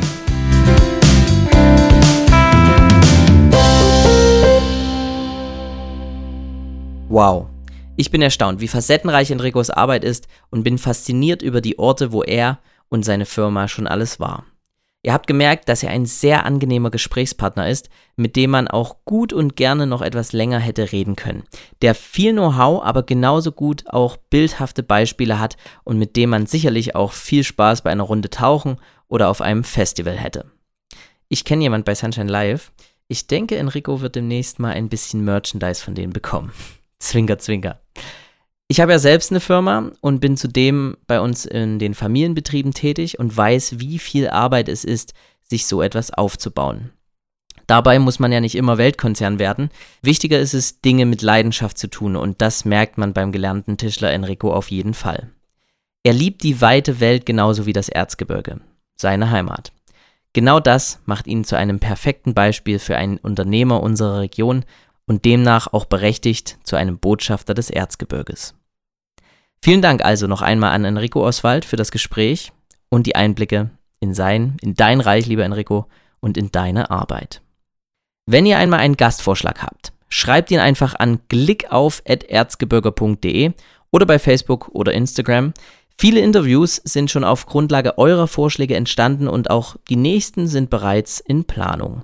Wenn ihr außerdem eine Firma oder ein Unternehmen habt und sagt, cool, wir möchten gern Teil von Erzgebirger sein, dann stelle ich euch gern vor und ihr unterstützt damit diesen Podcast. Meldet euch dazu gern einfach bei mir. Ich gebe euch jetzt noch einen kleinen Podcast-Tipp mit auf den Weg. Hört euch bei Spotify gern einmal den neuen Herzschlag-Podcast von Erzgebirge gedacht gemacht an. In den ersten drei Folgen geht es um den, um unseren besser gesagt, erzgebirgischen Dialekt. Ich durfte die ersten drei Episoden hier hosten und präsentieren und spreche mit Mundartsprecherinnen, mit einer Sprechwissenschaftlerin, mit einem Wörterbuchautor, Schauspieler und, und, und. Hört also am besten einfach mal rein. Meine Folgen gehen da ungefähr 15 bis 20 Minuten. Das kann man sich also mal schnell auf dem Weg zur Arbeit oder beim Einkaufen anhören. Ich würde mich freuen, einfach bei Spotify mal nach Herzschlag suchen. Abschließend. Danke an das Regionalmanagement Erzgebirge, das diese Episode hier mitorganisiert hat und Enrico als Botschafter des Erzgebirges sozusagen vor mein Mikrofon geholt hat. Und, wie immer zum Schluss, zeigt den Podcast euren Freunden, Verwandten, Bekannten, Erzgebirgern, die nicht mehr hier leben und die vielleicht Interesse haben, mal wieder hierher zu kommen. Tragt unsere Region, so vielseitig und cool wie sie ist, in die Welt hinaus und seid gern beim nächsten Mal wieder mit dabei. Bis dahin, alles Gute und euch eine schöne Zeit und bleibt vor allem gesund. Euer Christopher.